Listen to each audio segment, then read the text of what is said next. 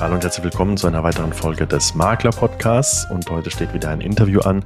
Wie gerade schon angesprochen, heißen wir Matthias Walter Eser. Heute herzlichst willkommen bei uns im Podcast. Lieber Matthias, hallo. Fabian, ich grüße dich. Ganz, ganz herzlichen Dank für die Einladung. Ich freue mich sehr, hier zu sein und freue mich jetzt auch sehr auf das kommende Gespräch mit dir. Wir haben ja ein breites Themenspektrum, wie du mich hast wissen lassen. Und ich hoffe, dass deine Zuhörerinnen und Zuhörer wesentliche Inhalte mitnehmen können. Davon gehe ich aus, lieber Matthias. Wir kennen uns jetzt ja seit ein paar Monaten ein bisschen intensiver. Ähm, und du bist jetzt natürlich auch jemand, der sehr erfahren ist, wenn es um das Podcast-Game geht. Da gehen wir später aber noch drauf ein. Ähm, von daher für dich jetzt nichts Neues. Ähm, und ich denke, dass wir anhand der Themen, die wir gerade schon besprochen haben, wirklich äh, wieder eine super spannende Interviewfolge hinbekommen für die ZuhörerInnen bei uns.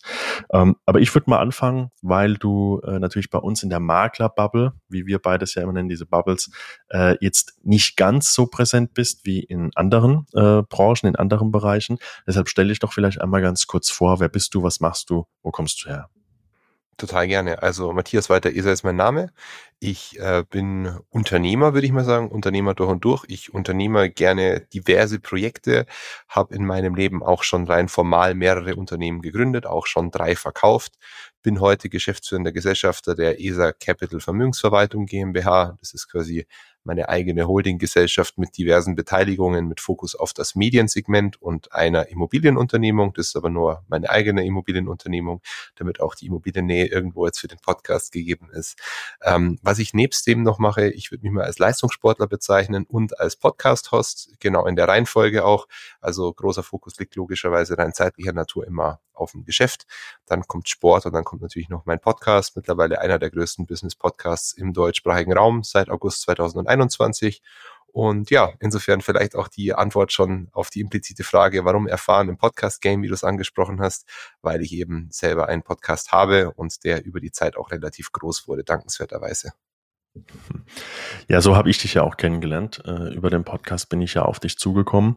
Ähm, und ich meine nur mal für alle, die zuhören, also wir verlinken natürlich auch gerne äh, Matthias Podcast. Also ähm, er hat es gerade schon selbst angesprochen, es sind wirklich äh, super, super spannende Leute, äh, teilweise größten deutschen Unternehmer, internationale Unternehmer auch bei ihm zu Gast. Ähm, und er fragt wirklich ähm, aller Markus Lanz wirklich auch kritisch nach, was ich immer sehr, sehr äh, spannend finde, dass du da auch nicht locker lässt, äh, um das Ganze auch wirklich neutral zu halten. Und ähm, ich würde auch hier einmal kurz einsteigen, äh, dass wir mal eins vorwegnehmen. Ähm, jetzt hast du so viele Gespräche schon geführt mit wirklich so erfolgreichen Menschen, die alle unterschiedlich sind, auch oftmals aus total unterschiedlichen Branchen kommen, aber teilweise natürlich auch aus der gleichen Branche kommen, aber unterschiedliche äh, Companies haben, unterschiedliche Wege gegangen sind. Ähm, was hast du denn von diesen Gesprächen mitnehmen können und wie ist deine Sicht einfach auf diese Menschen und generell auf das Unternehmertum? Was hat sich dadurch geändert? Oh, das ist ganz schwer in der Kürze zu beantworten, aber ich versuche es dennoch jetzt mal eine präzise und kurze Antwort drauf zu geben. Also diese Gespräche haben mich vor allem eins gelehrt, dass wir eben alle nur Menschen sind. Also dass egal wie erfolgreich mein Gegenüber in dem Moment ist, dass es äh, in der Regel eine Person ist mit persönlichen Merkmalen, aber auch persönlichen Befindlichkeiten und dass diese Menschen eben nicht diese Hero-Figures sind, wie wir manchmal vielleicht denken. Also diese ja gottgleichen Wesen, die es geschafft haben, wirtschaftlich ziemlich erfolgreich zu sein sein und sonst auch in allen Lebensbereichen ziemlich erfolgreich zu sein, sondern es sind einfach nur Menschen. Und äh, das macht es insofern auch sehr greifbar und das nimmt einem als noch kleinere unternehmerische Persönlichkeit einfach diese Angst davor, nicht genug zu sein. Ich glaube, jeder Unternehmer, jede Unternehmerin kennt es, dieses Gefühl, ja, bin ich denn wirklich made for it? Also bin ich wirklich die, diejenige oder derjenige, der diesen Weg beschreiten soll und das Ganze dann auch noch erfolgreich? Und diese Frage, ich würde mal sagen, die stellt man sich ja öfter dann im Laufe seines Lebens und man merkt, diese Frage, die stellen sich auch andere. Das Problem oder die, die, die Krux an der Sache ist dann, dass die Leute, die so erfolgreich sind, trotz dieser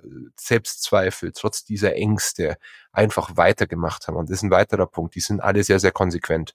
Also wir alle fallen auf die Nase, ähm, wir alle machen Fehler und äh, wir alle scheitern in irgendeiner Form, manche größer, manche kleiner. Aber die wirklich Erfolgreichen zeichnet eben aus, dass sie nie aufgeben. Die ändern vielleicht mal die Route und die ändern auch mal das äh, Gefährt, mit dem sie sozusagen unterwegs sind und die ändern auch mal ja, den Fahrer, also dass sie vielleicht auch selber nicht mehr Fahrer sind, aber wichtig ist, dass eben immer gefahren wird und dass nie stehen geblieben wird. Und was mich in Gesprächen am meisten geprägt hat, ist, dass die Leute alle ein ziemlich klares Wertesystem haben und dieses Wertesystem nutzt ihnen dabei einen sehr, sehr guten Umgang mit sich selbst zu pflegen. Also selbst wenn sich die Leute offensichtlicherweise in diesen Gesprächen, und das dauert manchmal gar nicht so lange, bis man draufkommt, irgendwo selbst belügen. Also wenn sie wirklich auch Unsinn erzählen, weil du erst meintest, aller Markus Lanz und kritisch, ich bin schon sehr kritisch, weil ich möchte schon verstehen, was die Leute da machen. Und wenn ich merke, dass es eigentlich totaler Käse ist, aber die sind so confident in ihrer Selbstdarstellung, in ihrer Präsentation, dass die, dass ich glaube, dass die da wirklich dran glauben. Also, dass es da keine Differenz in der Eigenwahrnehmung gibt. Das ist etwas, was diese Leute sicherlich sehr erfolgreich macht, weil sie eben von sich ein sehr klar gezeichnetes Bild haben, wer sie sein möchten und das zum Teil einfach so klar in die Realität spiegeln können, dass sie sich immer an ihrem eigenen Soll messen und so tun, als wären sie dort schon, wo sie eigentlich gerne wären in Wirklichkeit. Mhm, okay, das heißt, ich verstehe so ein bisschen oder ich höre raus, dass also auch einige äh, dabei sind, die, die quasi so in ihrem eigenen Film drin sind, äh, dass sie im Prinzip halt wirklich schon äh, nicht nur das Mindset schon haben, als wären sie dort, sondern wirklich auch daran glauben, dass sie, dass sie schon dort sind. Was man natürlich von beiden Perspektiven äh, aussehen kann, natürlich für den Außenstehenden, gerade das Thema Social Media heutzutage, ne, wo natürlich viel mehr fake ist, wie, wie, wie dass es real ist, bei, bei vielen Leuten, nicht bei allen, aber bei vielen, äh, was natürlich auf der einen Seite dann äh, schwierig ist für jüngere Leute, ähm, dann wirklich auch so die Wahrheit rauszuerkennen. Und sicherlich auf der positiven Seite, ähm, ich glaube, wir alle als Unternehmer wissen natürlich, okay, wir müssen auf jeden Fall schon mal dahin denken können, dass wir es überhaupt erreichen können. Ne? Also ähm, was du hast jetzt schon so viele Interviews hinter dir ähm, und bist auch, sage jetzt mal, relativ einfach gestartet und jetzt, wie gesagt, mittlerweile kriegst du ja fast fast jeden, den du haben willst, äh, als als Interviewgast in Deutschland.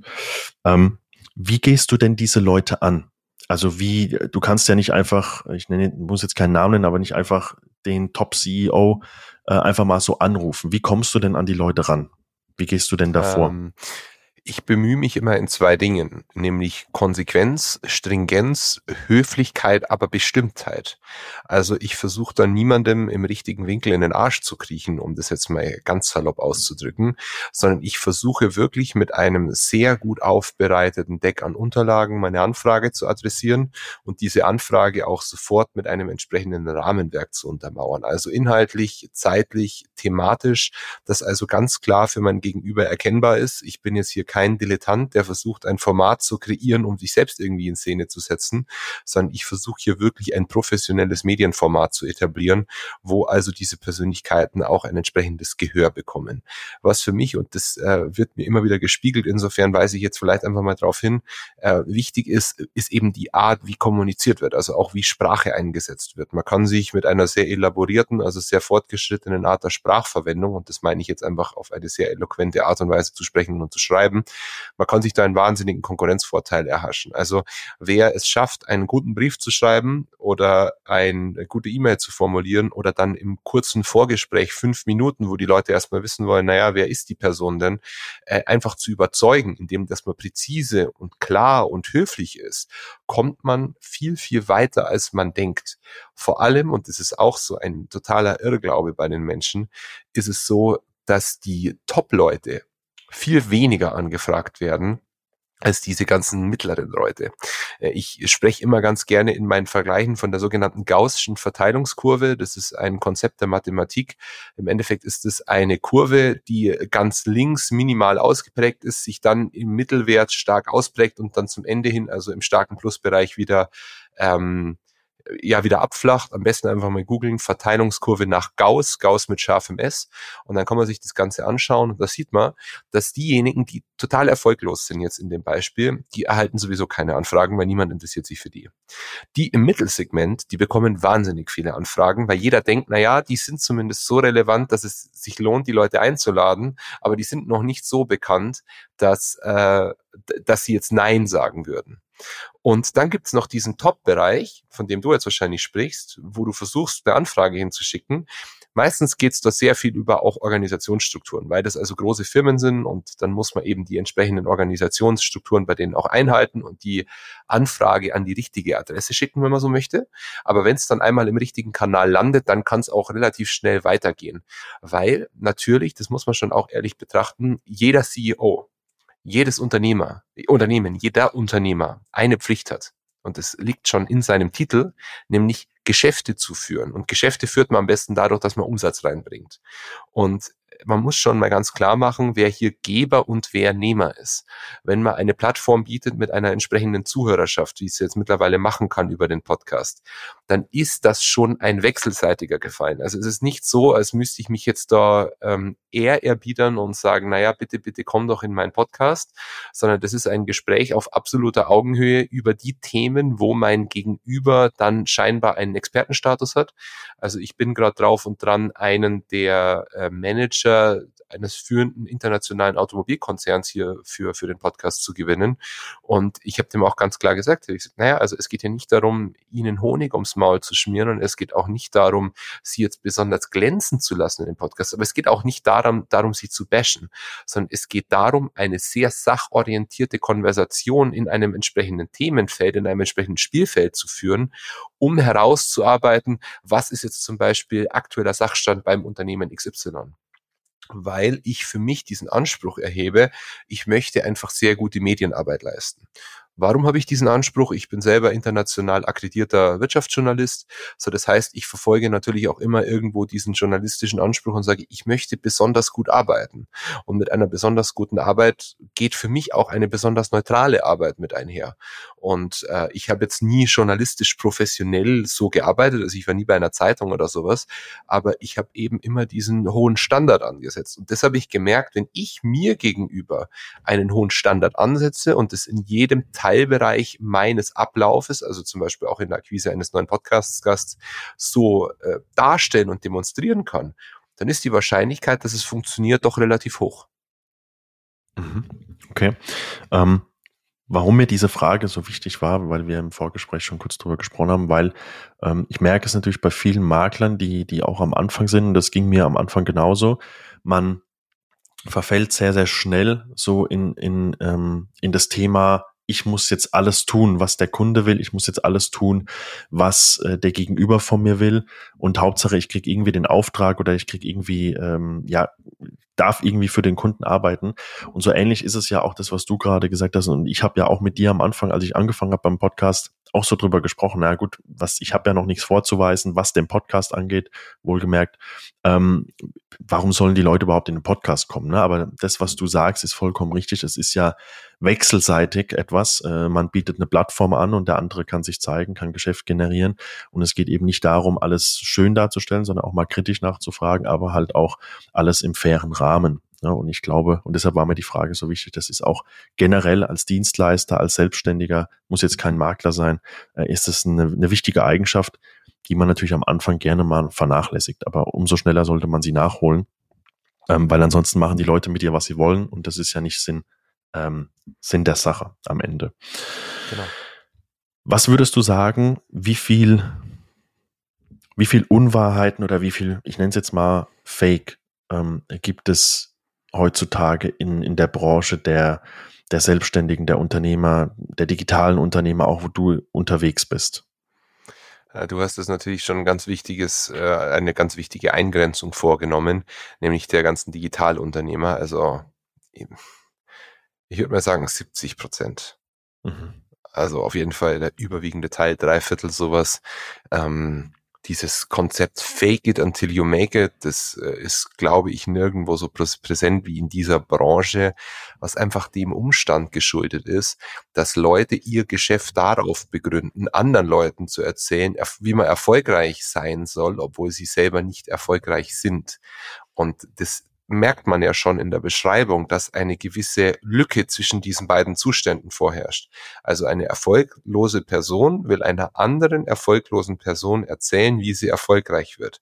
Damit aber per erfolglose Person Nummer eins, dass der erfolglosen Person Nummer zwei verkaufen kann, und ich betone jetzt hier verkaufen kann, muss erfolglose Person Nummer eins, nämlich der Verkäufer, irgendwo die Rolle des Erfolgreichen verkörpern. So, reich an Erfolg muss natürlich auch von entsprechenden Statussymbolen gekennzeichnet sein, muss einfach einen entsprechenden, vor allem medialen Rahmen offenbaren können, damit sich die andere Person, die dann idealerweise Kunde wird bei Person eins dann irgendwo auch abgeholt fühlt und ein sogenanntes Trust-Signal bekommt.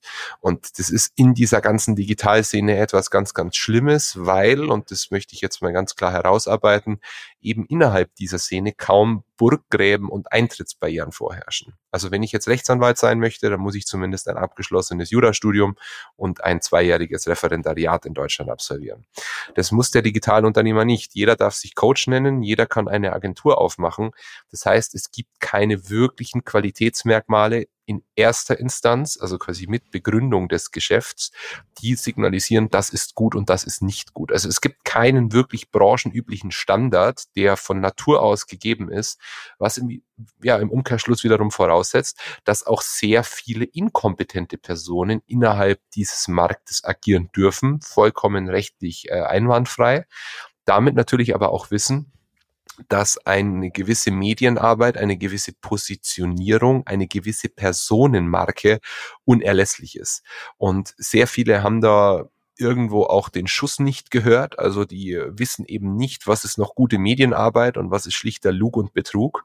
Und dadurch, dass ich ja ursprünglich aus dieser Szene komme, sehr viel innerhalb dieser Szene auch äh, gemacht habe, vielleicht kurz zum Kontext, äh, eines meiner letzten Unternehmen, die ich verkauft habe, ist eine Prozessberatung gewesen für Agenturen, also Customer Relationship Management und Projektmanagement.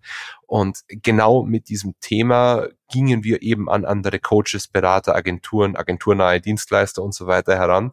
Und wir haben ja dann auch gesehen, wie kompetent, wie fähig, wie liquide zum Teil, also wie monetär stark diese Unternehmen dann auch sind oder diese Unternehmer.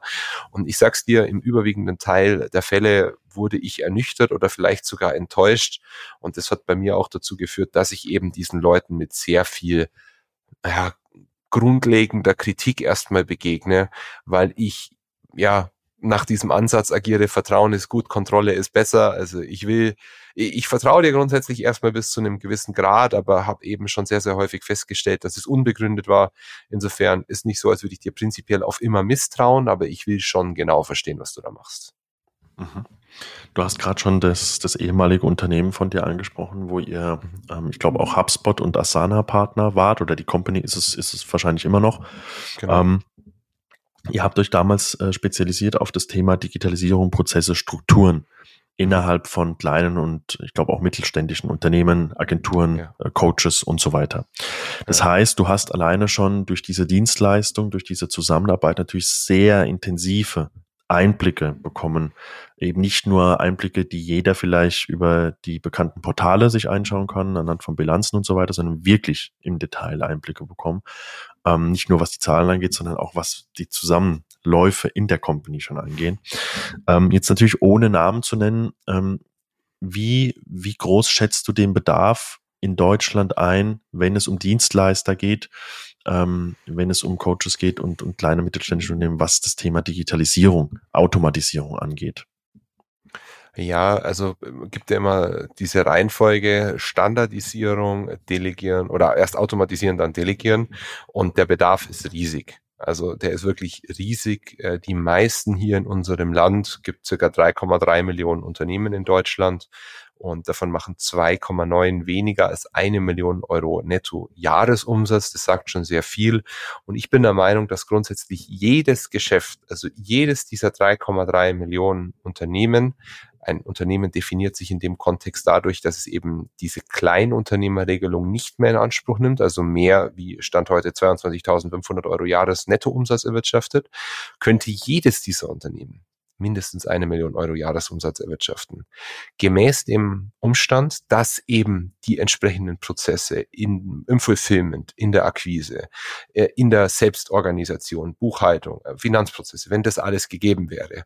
Aber ganz häufig ist es eben so, dass die Unternehmer nicht wissen, was sie nicht wissen, sich selbst aber eine Geschichte erzählen von wegen, wie großartig sie wären, dann nie diese Bereitschaft mitbringen, eine Anpassung im eigenen Unternehmen vorzunehmen und dadurch letztlich nicht die Entscheidung in die Richtung treffen, die notwendig wäre, um das eigene Unternehmen dann in die Sphäre zu heben, wo man dann vielleicht gerne wäre und sich selbst einredet, dass man vielleicht schon ist. Ähm, aber um die Frage jetzt nochmal konkret zu beantworten, der Bedarf ist sehr groß. Äh, Prozesse, Systeme, Automatismen bei uns sind absolut unterrepräsentiert, vor allem in dem Bereich ähm, kleine und mittelständische Unternehmen. Wobei ich sagen würde, dass die ganz kleinen sogar gut sind.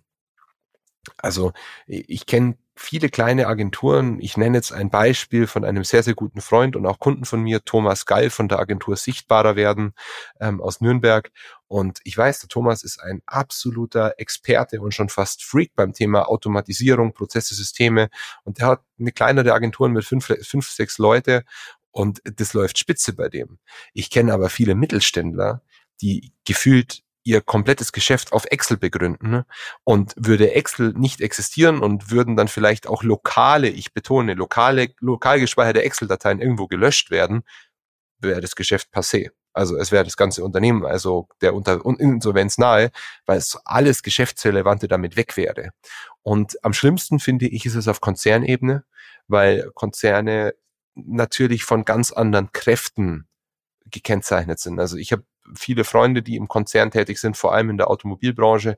Und das sehe ich ja und die zeigen das mir und die erzählen mir das ja, wie sie zum Teil in sechs Softwarelösungen parallel quasi dieselbe Sache erledigen müssen, weil also die Migration der einzelnen Lösungen nie stattgefunden hat und in einem Konzern mit paar tausend, zehntausend Mitarbeitern ist es also wahnsinnig schwer, natürlich eine Prozess- und Organisationsstruktur zu etablieren, die absolut von Redundanzen befreit ist. Also eine Redundanz in der, in der Wirtschaftsinformatik oder Informatik selbst ist die Doppeldeutigkeit. Also wenn wir eine redundante Information haben, dann ist quasi die Information an zwei Stellen genau gleich existent. Und das ist die Problematik. Also wenn du sehr viele redundante Lösungen hast und jede Lösung aber für sich versorgen musst, dann bist du natürlich eingedeckt mit Arbeit ohne Ende. Und ich finde, am allerschlimmsten ist es wirklich auf, auf Großunternehmensebene, dann kommen die Mittelständler, wobei bei Mittelständlern sehr viel Potenzial bestünde, es sehr einfach zu lösen wäre. Bei Konzernen ist es überhaupt nicht leicht zu lösen, weil es also riesige Einheiten sind, die dort zum Teil transformiert werden müssen. Und zu guter Letzt natürlich noch die Kleinunternehmen, wobei ich bei den Kleinunternehmen natürlich viele Chancen sehe, aber es auch in vielen Fällen ganz gut gelöst wird, weil auch die Aufgabenvielfalt nicht so groß ist. Und ich hatte heute ein Podcast-Interview mit dem lieben Maruan Faray von Finally Freelancing. Und der Maruan, der kümmert sich zum Beispiel genau um diese ganzen Freelancer. Und er sagt, Freelancer sind zum Teil echte Nerds und Genies in ihrer Selbstverwaltung, weil die so viele Aufgaben haben, dass die quasi zur Effizienz gezwungen werden. Also die müssen alles irgendwie ganz gut im Griff haben, weil sonst könnten die nicht überleben. Und zwar wirtschaftlich einfach nicht überleben.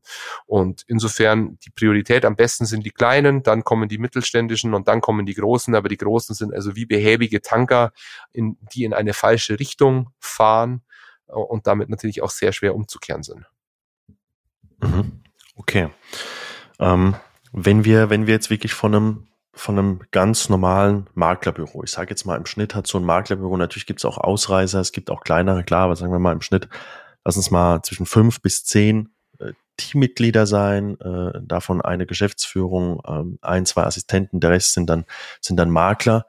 Wie wichtig ist es in deinen Augen, ähm, dass man das Thema Digitalisierung und auch Automatisierung angeht? Eklatant wichtig. Also du triffst da jetzt natürlich auf einen ganz wunden Punkt, weil der Übernehmer, also mein ehemaliger Geschäftspartner, heute noch immer Geschäftspartner in anderen Unternehmungen, wo wir parallel beteiligt sind, der liebe Alexander, also wer Google möchte, Alexander von Kömer, äh, der hatte das Unternehmen quasi dann übernommen von mir. Der ist ja auch heute quasi in seiner Expertenposition als Prozess- und Digitalisierungsexperte mit Fokus auf HubSpot und Asana unterwegs. Und der kommt ursprünglich aus einem Maklerunternehmen. Also der war früher bei Engel und Völkers bei einem großen Mitbewerber Mitbewerber eurerseits jetzt von Kensington. Mhm. Und der hat mir ja erzählt, also wie manuell und wie behäbig der ganze Geschäftsprozess abläuft. Aber natürlich war das Immobiliengeschäft in den letzten fünf, sechs, sieben Jahren auch ein Geschäft, wo man hat mit wenig Aufwand, mit sehr viel Ineffizienz dennoch sehr viel Geld verdienen können, weil also hohe Immobilienpreise, niedrige Zinsen, einfache Vorgaben in der Finanzierungsvergabe natürlich dazu geführt haben, dass also wirklich jeder es noch irgendwie geschafft hat, ganz gutes Geld im Immobilienbereich zu verdienen. Jetzt mit Anpassung des Zinses und mit Anpassung oder mit Korrektur am Immobilienmarkt und ja, dieser stark veränderten Wirtschaftslage, über die wir sicherlich noch sprechen werden, ähm, hat sich das ganze Spielfeld natürlich geändert. Insofern wird Effizienz und das Trennen von Fett und Fleisch natürlich immer wichtiger und ich glaube heute wichtiger als in der letzten vergangenen Dekade. Ich würde auch sagen, das Thema Digitalisierung ist, ist natürlich so oder so wichtig heutzutage. Ne? Also keiner braucht mehr Papierakten, bei dem ganzen auch, dem ganzen Remote-Arbeiten und sowas und was alles möglich ist. Ich meine, das sieht man jetzt ja hier, du sitzt in Bayern, ich sitze äh, hier in Rheinland-Pfalz. Also ähm, es ist so vieles möglich, wenn man das alles äh, schön digitalisiert. Und das Thema Automatisierung, das kann dir natürlich am Ende auch ein oder zwei, vielleicht sogar ein bis zwei Assistenzen äh, sparen im Monat an Gehältern und dieses Geld kannst du natürlich in andere Sachen investieren, wie Marketing oder, oder sonstige Themen. Ne? Also ähm, das Thema Prozesse und, und Automatisierung ist unerlässlich, ähm, aber wie du schon gesagt hast, bei uns in der Branche natürlich auch noch weit hinten dran ähm, bei den allermeisten äh, Mitbewunderern.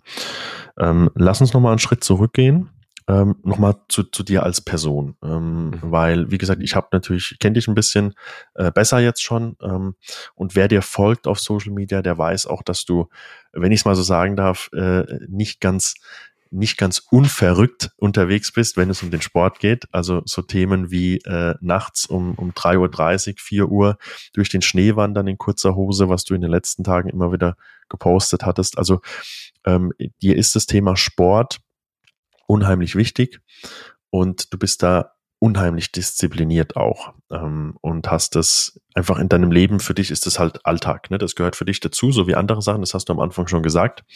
Ähm, vielleicht kannst du noch mal ein bisschen was zu dir als Person sagen, also wie war, wie war dein Lebenslauf ungefähr, wie kommst du dahin, dass du, ich glaube mit Mitte 20 bist du jetzt, Korrekt, Mitte ja. 20 schon mehrere, Immo äh, mehrere Immobilien auch, aber mehrere Unternehmen äh, verkauft hast, mehrere Unternehmen mitgegründet hast. Ja, wie war einfach dein Weg?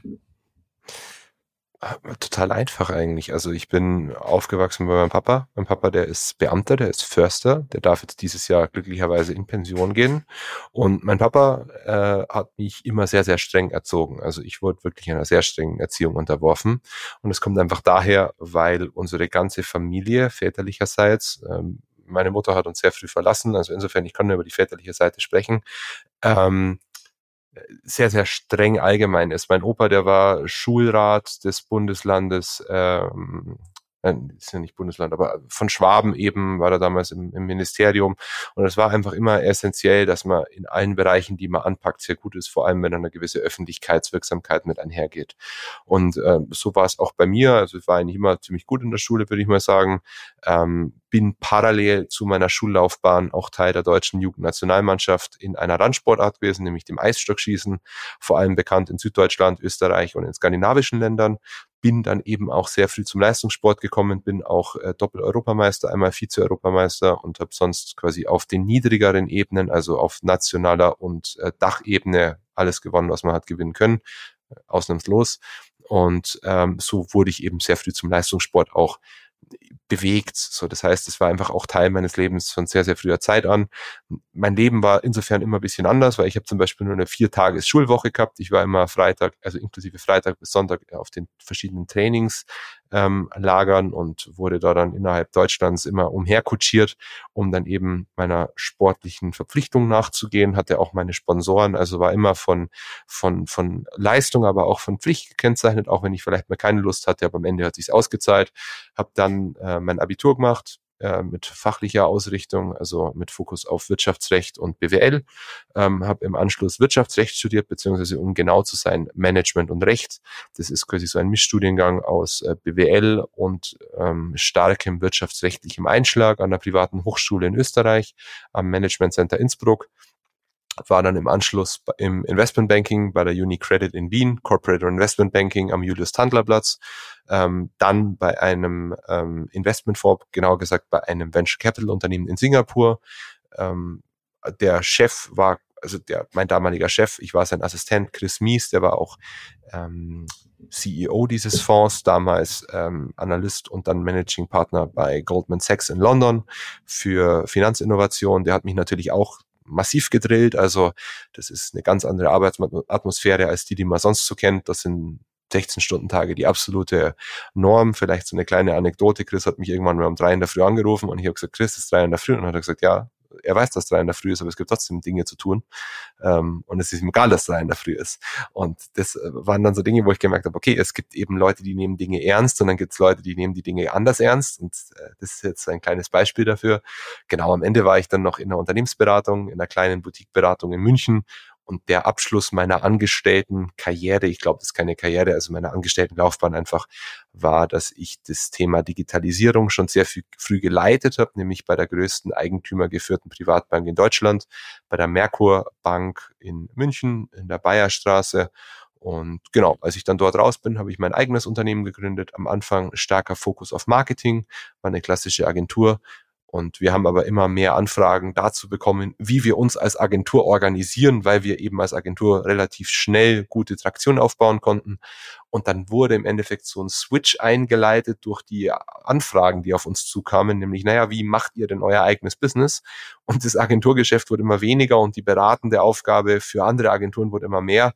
Und dann kam diese HubSpot-Partnerschaft, diese Asana-Partnerschaft, dann kam irgendwann mein Geschäftspartner hinzu.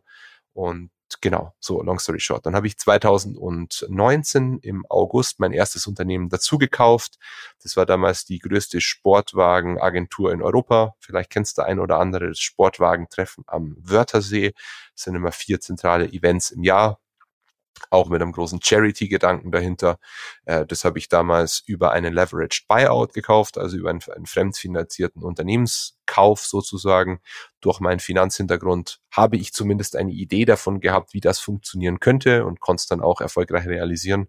Und ähm, im Jahr 2021 habe ich dann eine Parallelgesellschaft zu der erstgenannten Firma gegründet, damals mit einem Geschäftspartner, mit dem Andreas Eichenauer, der war auch Geschäftsführer dieser Beratungsgesellschaft in Österreich, genauer gesagt in Linz in Oberösterreich. Und diese Unternehmung wurde dann letztlich auch an eine Steuerberatung verkauft, aber einfach aus dem Umstand, weil wir uns umorientierten wollten, weil Andreas auch andere Dinge noch anpacken wollte und die Kunden, die wir dort in der Gesellschaft im Endeffekt bündeln konnten, perfekt in den Kundenstamm dieser Steuerberatung gepasst haben. Das heißt, wir haben im Endeffekt einfach unsere Kunden dorthin verkauft und äh, das war der erste Verkauf. Dann kam im Oktober 22 der zweite Verkauf mit der Sportwagenagentur und im November 22 der dritte Verkauf. Das war die erste Gründung quasi. Das war dann letztlich diese Fachberatung für HubSpot und Asana. Parallel aktuell mache ich noch meinen MBA, also meinen Master of Business Administration mit Fokus auf Wirtschaftspsychologie an der Fachhochschule Burgenland. Das ist also noch östlicher von Wien, wenn man so möchte, im Burgenland, also wieder in Österreich. Äh, ist für mich also sehr trivial, weil ich halt sehr, sehr nah in Österreich lebe. Also ich bin schneller in Innsbruck, in der Hauptstadt Tirols wie in München sozusagen. Und ja, sportlich natürlich auch sehr engagiert, bin ähm, leidenschaftlicher Fitnesssportler, Crossfit-Athlet, aber habe einen starken Fokus auf sogenannte Ultra-Trails. Das heißt, ich laufe sehr, sehr gerne sehr lange Bergläufe. Mit sehr lang meine ich alles jenseits der 80 Kilometer, so bis 100, 110 Kilometer ja, Dauer, sind dann zum Teil auch mehrtägige Läufe. Und was mich dieser Sport besonders lehrt, und das glaube ich, kann man dann auch als perfekte Analogie zum Geschäft hernehmen, ist eben die Ausdauer. Das ist diese Fähigkeit, sich trotz massiver Schmerzen weiterhin nicht unterkriegen zu lassen. Deswegen auch dieses genannte Beispiel, wie du da meintest, ja, ich gehe in der Früh um vier, dann in kurzer Hose, natürlich schon mit Jacke und so weiter, aber die kurze Hose ist nur symbolisch, weil ich einfach nicht kältesensibel bin an den Beinen, ähm, durch den Schnee und habe dann wirklich drei Stunden Berggehen von vier in der Früh bis um sieben in der Früh. Das mache ich nicht, weil mir das Spaß macht. Also klar, ich empfinde auch eine gewisse Freude dabei, aber nicht während dem Tun, sondern wenn es gemacht ist. Also ich arbeite quasi auf diesen Moment hin, wenn ich es dann geschafft habe und mir dann selber auf die Schulter klopfen kann und dann stolz bin, dass ich diese Sache erledigt habe. Aber das ist für mich eine so klare Verknüpfung in meinem Kopf, dass eine schmerzhafte Tätigkeit mehr, meistens mit einem sehr schönen Ergebnis dann hervortritt. Und deswegen ist es für mich auch nicht schwer, unangenehme Dinge zu tun, weil ich viel mehr fürs Ergebnis arbeite als ja für diese unangenehme Sache in dem Moment. Mhm. Bist du in dem Moment dann ganz für dich allein oder hast du, hörst du Musik, hörst du Podcasts oder nutzt du wirklich diese Meier, diese Märsche, diese, ähm, diese 110 Kilometer, 80 Kilometer, was auch immer, äh, komplett für dich dann und fokussierst nee, du dich nee, auf also, irgendwas? Nee, nee, nee. Also äh, bei diesen Läufen ist ganz, ganz wichtig, damit man das überhaupt machen kann, ist der sogenannte Mental Space. Ähm, das ist wahnsinnig schwer, trotz dessen, dass ich mir eigentlich leicht tue, Dinge zu beschreiben, es zu beschreiben. Man muss sich im Endeffekt mental wie in so eine Box hineinversetzen. Und du fängst an, während dem Laufen diese Box einzurichten wie eine Wohnung.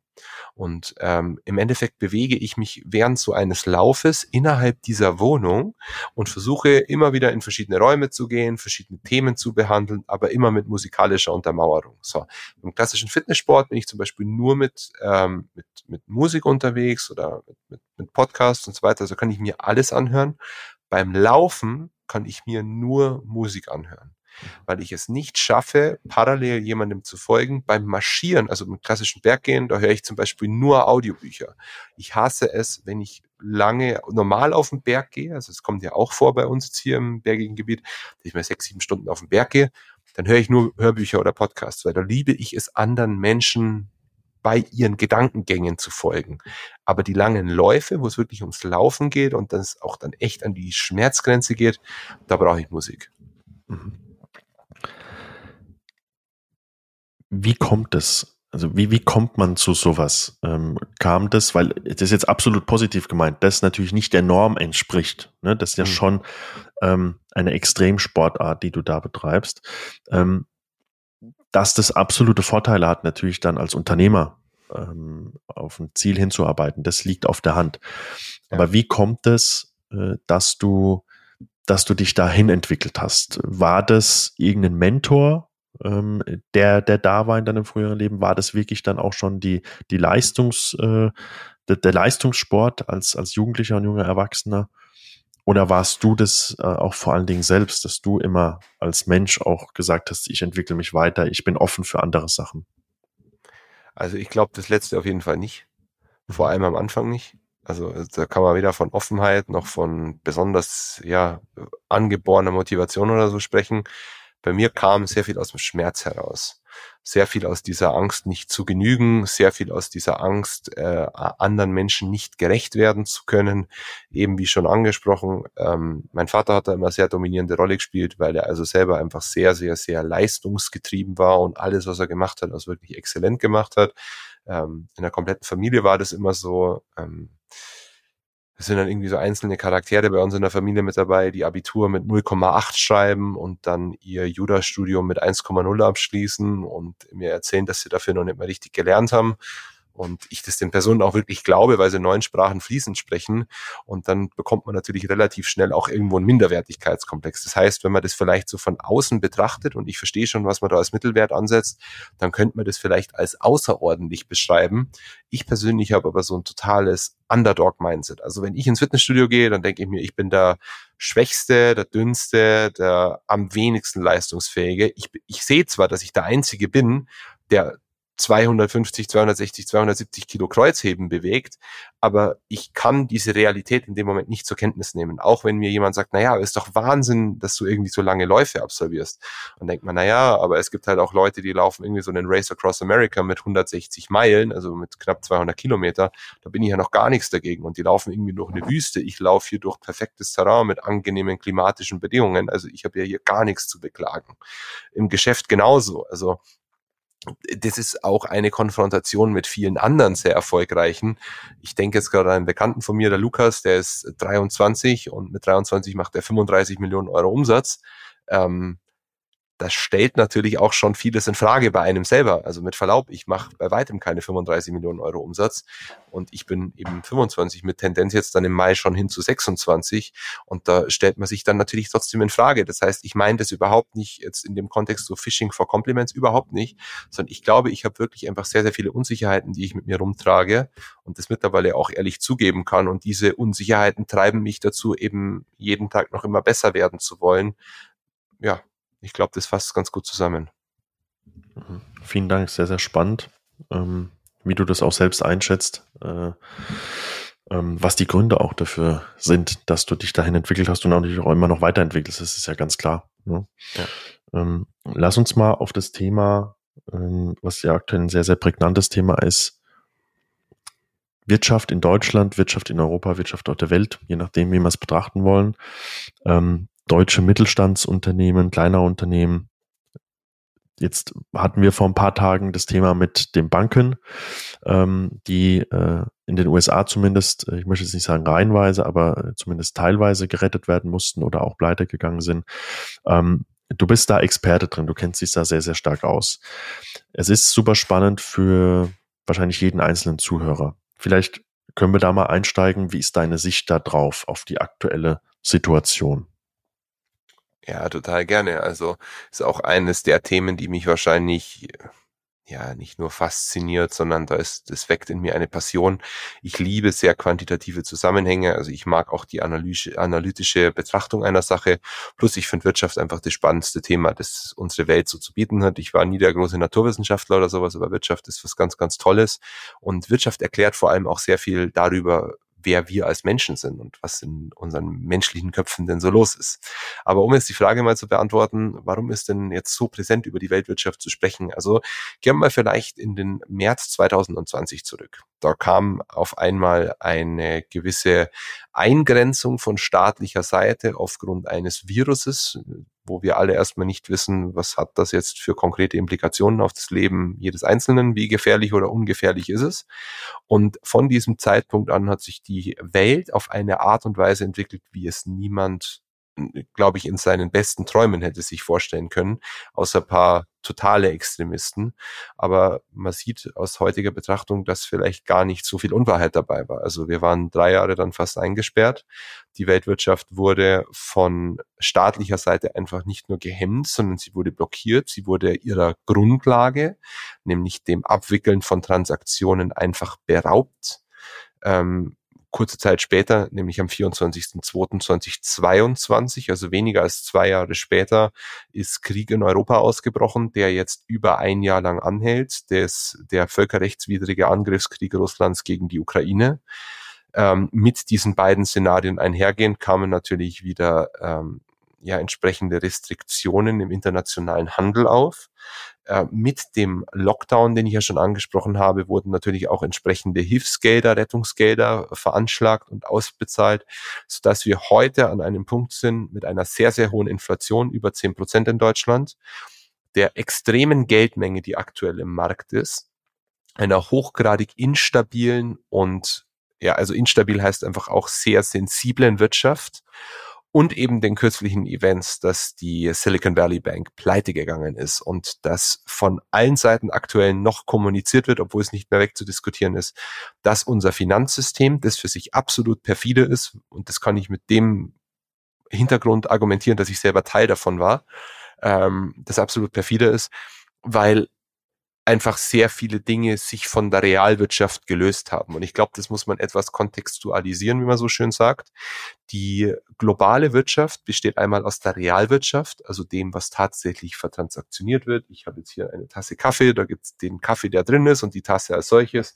Ich habe hier mein Telefon, einen Notizbuch, Stift, Computer und, und so weiter, so wie du eben auch von materiellen Dingen umgeben bist. Aber eben auch von Dienstleistungen. Und das ist die klassische Realwirtschaft. Wir geben Geld für Dinge oder für Dienstleistungen aus, die wir in Anspruch nehmen möchten. Und dann gibt es die Finanzwirtschaft. Und aus der Historie stammend war die Finanzwirtschaft Mittel zum Zweck für die Realwirtschaft. Und die Finanzwirtschaft war bis dann eigentlich relativ okay, als sie eben nur Mittel zum Zweck für die Realwirtschaft war und an eine schöne Sache gekoppelt war, nämlich als der US-Dollar damals an den Goldstandard gekoppelt war. Also als Geld nämlich nicht in unendlicher Art und Weise vermehrt werden konnte, gedruckt werden konnte, sondern als eben auf die zugrunde liegende Menge Gold reduziert war. Da hatte nämlich Geld auch noch einen echten Wert. Heute ist Geld eine Illusion. Wie sagt er bei, bei ähm, Wolf of Wall Street? Es ist Fugazi Fagasi. Und genau das ist es. Also wir messen Geld den Wert bei, weil wir ihm diesen Wert beimessen. Aber nicht, weil ein wirklicher Wert vorhanden ist. Ihr müsst euch überlegen, Geld wird gedruckt. Geld kann von jeder Sparkasse, von jeder Hausbank einfach gedruckt werden. Und dieses Geld ist reell nicht existent. Dieses Geld steht nur in irgendwelchen Büchern. Eine Sparkasse kann jetzt fünf Millionen erfinden, indem sie diese fünf Millionen in ihre Bücher schreibt. Und damit sind fünf Millionen Euro mehr im System. Und das machen viele Banken. Und damit ist ganz häufig eine Summe X neu im System. Aber wir haben ein Problem, nämlich Wertigkeit ist ja immer das Verhältnis aus dem, was wir geben können und dem, was absolut vorhanden ist, beziehungsweise vereinfacht gesagt, die Knappheit der Sache. Wenn wir jetzt eine Patek Philippe Nautilus äh, Referenz 5711, das ist eine ganz besondere Uhr aktuell kaufen möchten, dann ist die nicht so teuer, weil der Materialwert so hoch ist, sondern weil Angebot und Nachfrage diesen Preis im Endeffekt erzwungen haben. Da treffen sich die Angebotskurve und die Nachfragekurve. Beim Geld ist es aktuell so, dass der Otto Normalverbraucher ein gewisses Gehalt bezieht. Er bekommt ein gewisses Salär jeden Monat. Aber die Gesamtmenge an Geld, also an flüssigem Geld sozusagen im Markt, ist so viel höher, dass die einzelne Währungseinheit, der einzelne Euro, nicht mehr die Kaufkraft hat, wobei die Kaufkraft natürlich an die Wertigkeit der Sache geknüpft ist. Und je mehr es von dieser Sache gibt, desto weniger wert ist die einzelne Einheit logischerweise. Das heißt, wir haben eine sehr hohe Inflation. Die Kaufkraft der normalen Bevölkerung eines jeden, die Frage ist nur, wie, wie viel verdient man, nimmt massiv ab. Wir merken es, die Leute fahren weniger in Urlaub. Die Leute konsumieren weniger extraordinary things, also alles, was eben nicht notwendig ist. Ganz viele, und das sagt auch das Statistische Bundesamt, es haben aktuell ein Problem, die Nebenkosten, die erhöhten Nebenkosten, wo wir schon beim weiteren Thema sind, die erhöhten Nebenkosten ihrer Wohnung, zum Beispiel Heizung und Strom zu bezahlen.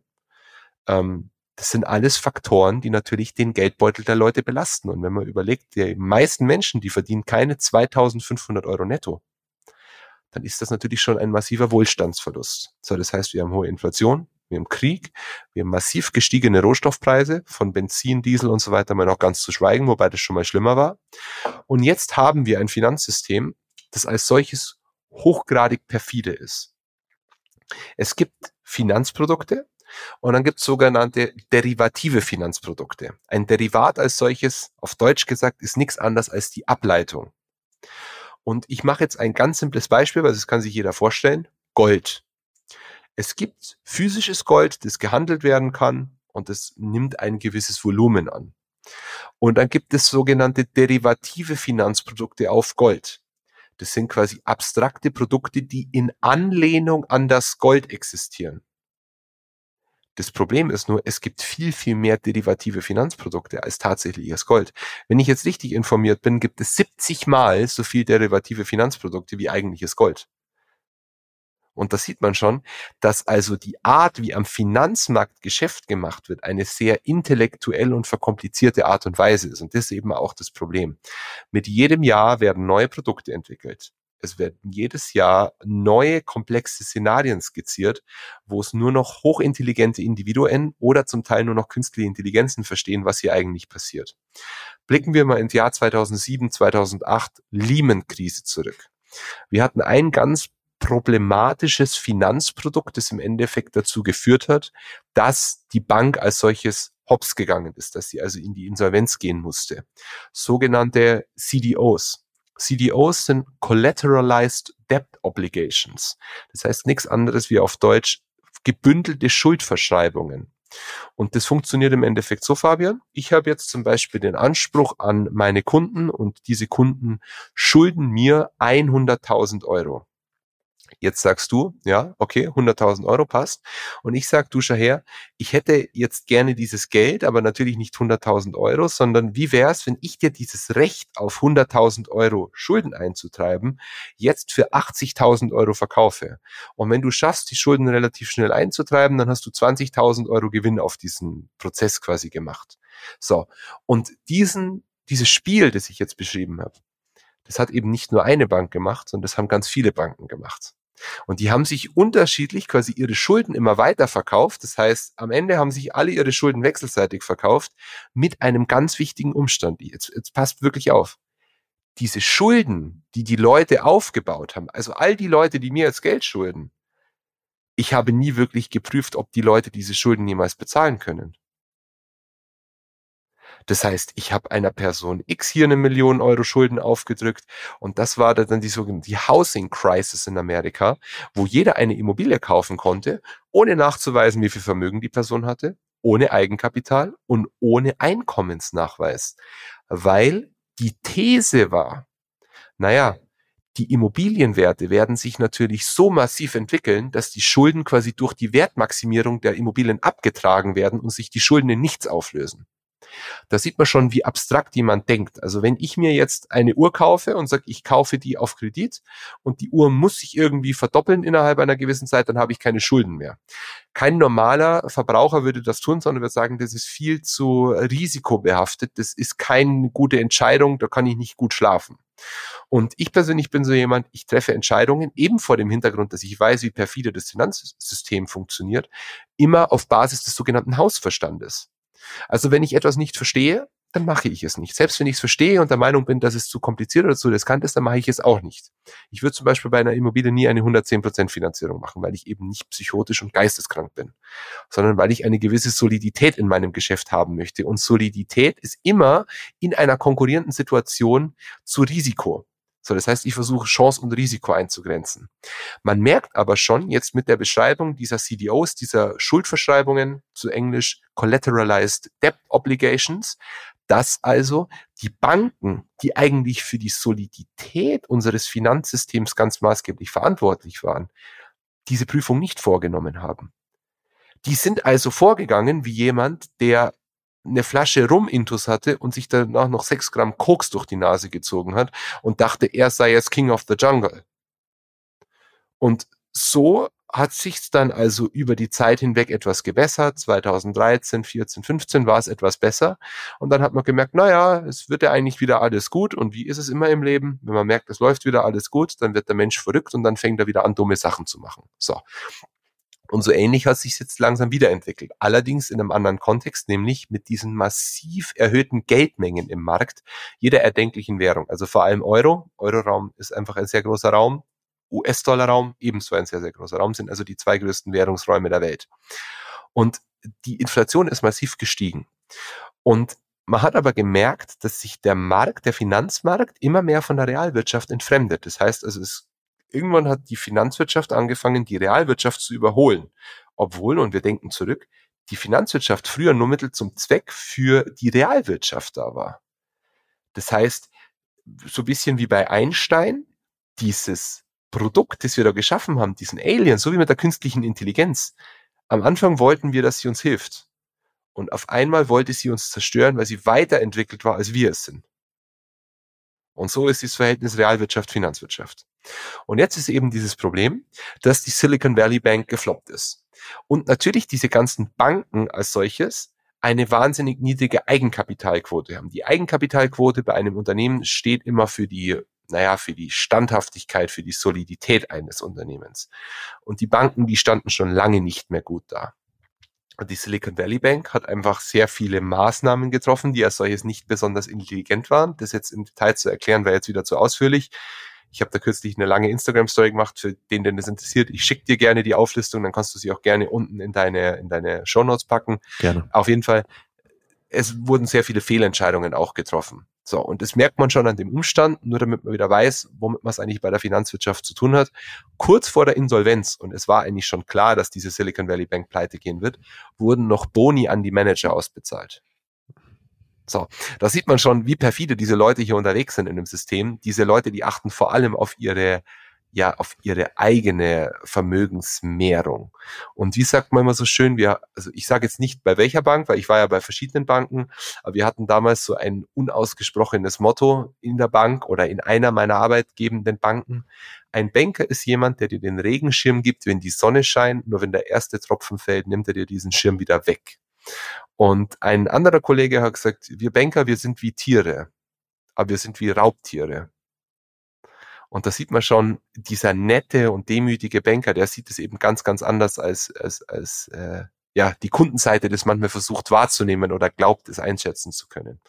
Und jetzt ist es so, dass dieses sehr instabile Finanzsystem aufgrund schlechter Entscheidungen einen Knick bekommen hat.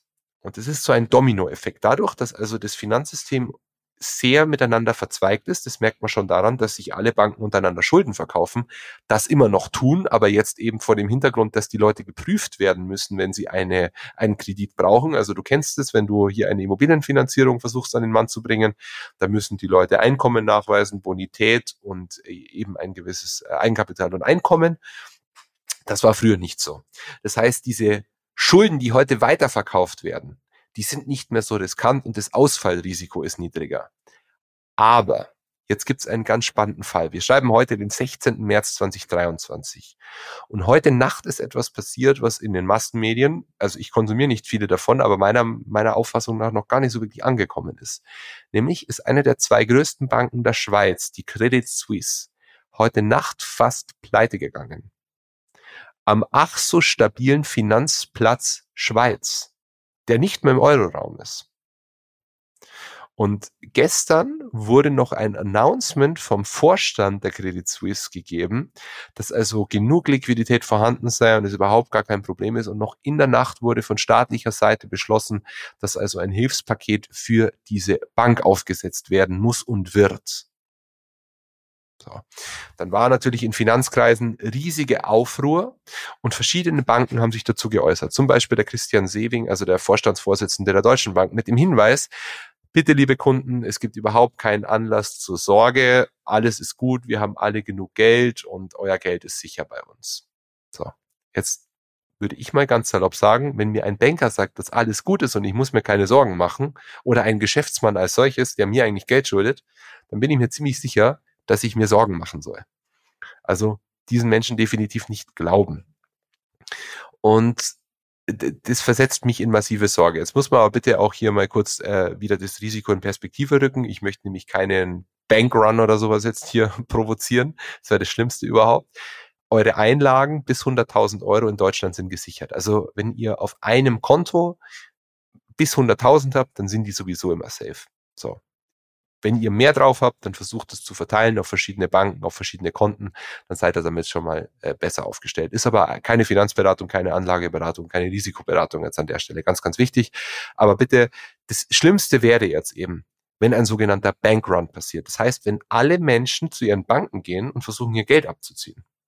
Entweder in Cash, was sowieso nicht möglich ist, weil es gibt viel mehr Papier und Buch, äh, es gibt viel mehr Buchgeld, also quasi das theoretische Geld, im Verhältnis dazu, was es an Papiergeld gibt. Das heißt, all das Geld, das ihr auf eurem Konto sozusagen habt oder glaubt zu haben, das gibt es in Papier überhaupt gar nicht in der Menge. Das ganz viel einfach nur eine abstrakte Zahl in irgendeiner Buchhaltung. So. Aber bitte, versucht jetzt auch nicht das ganze Geld abzuziehen, uns auf irgendwelche Krypto-Wallets zu ballern. Das machen nämlich auch gerade ganz viele. Coinbase, Bitpanda und Co., die werden gerade überflutet mit Anfragen, weil natürlich die Leute alle ihr Geld in Sicherheit bringen wollen. Aber genau das könnte dazu führen, dass wirklich ein zentraleuropäischer Bankenkollaps eintritt, wenn eben diese Gelder abgezogen werden von den Leuten, weil natürlich die Gelder der Kunden in wesentlichem Maße für die Sicherheit der Bank sorgen. Wenn aber die Kunden keine Gelder mehr bei der Bank lassen, dann bricht dieses System zusammen. Und jetzt sind wir wieder bei dem Punkt Credit Suisse. Es gibt ein Finanzprodukt, das nennt sich CDS, also CDS, und das steht für Credit Default Swaps. Ein Swap ist wieder ein Finanzprodukt, also ein derivatives Finanzprodukt in Anlehnung, man hört schon, Credit Default, das heißt Kreditausfall. Das ist also ein derivatives Finanzprodukt, das heißt also ein in Anlehnung an einen Kreditausfall gekoppeltes Finanzprodukt. Und Credit Default Swaps schätzen quasi die Wahrscheinlichkeit ein, wie hoch das Risiko ist, dass die Kredite von zum Beispiel einem Finanzinstitut ausfallen werden. Also in der Regel eines Finanzinstituts, weil andere Unternehmen vergeben normalerweise keine Kredite in größerem Stil. Und normalerweise spricht man hier irgendwo von zwei bis fünf, vielleicht mal sieben Prozent. Bei der Credit Suisse schätzt man jetzt aber den Credit Default Swap auf über 50 Prozent ein. Wenn ich jetzt nicht im Kopf habe, 57 Prozent der Kredite sollen scheinbar ausfallen. So.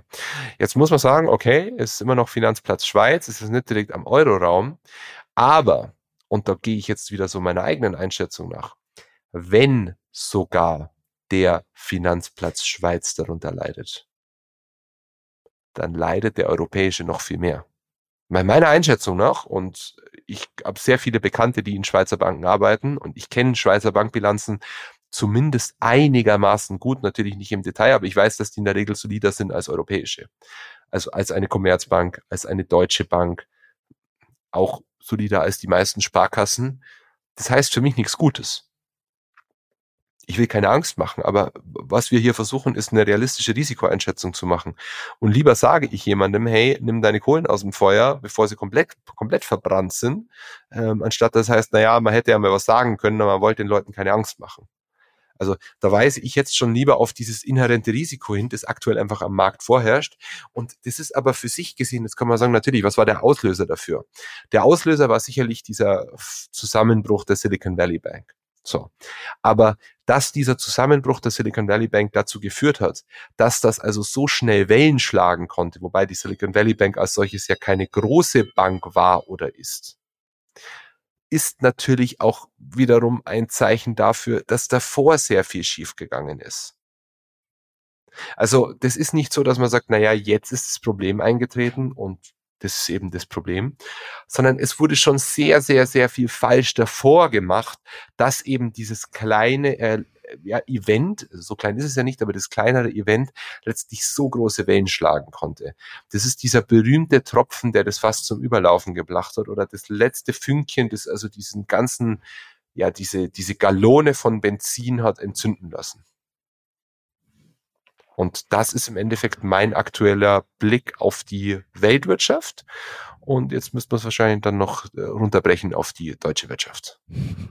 Kommen wir gleich dazu. Erstmal vielen Dank für die, für die Ausführungen. Ich habe dich jetzt mal bewusst mehrere Minuten lang reden lassen, weil da so viel, so viele Infos und natürlich auch Insights von dir, da du früher selbst in diesem System mit drin warst, ähm, äh, drin waren, die natürlich unheimlich spannend sind und sicherlich auch für, für alle, die, die zuhören, ähm, äh, super spannend sind.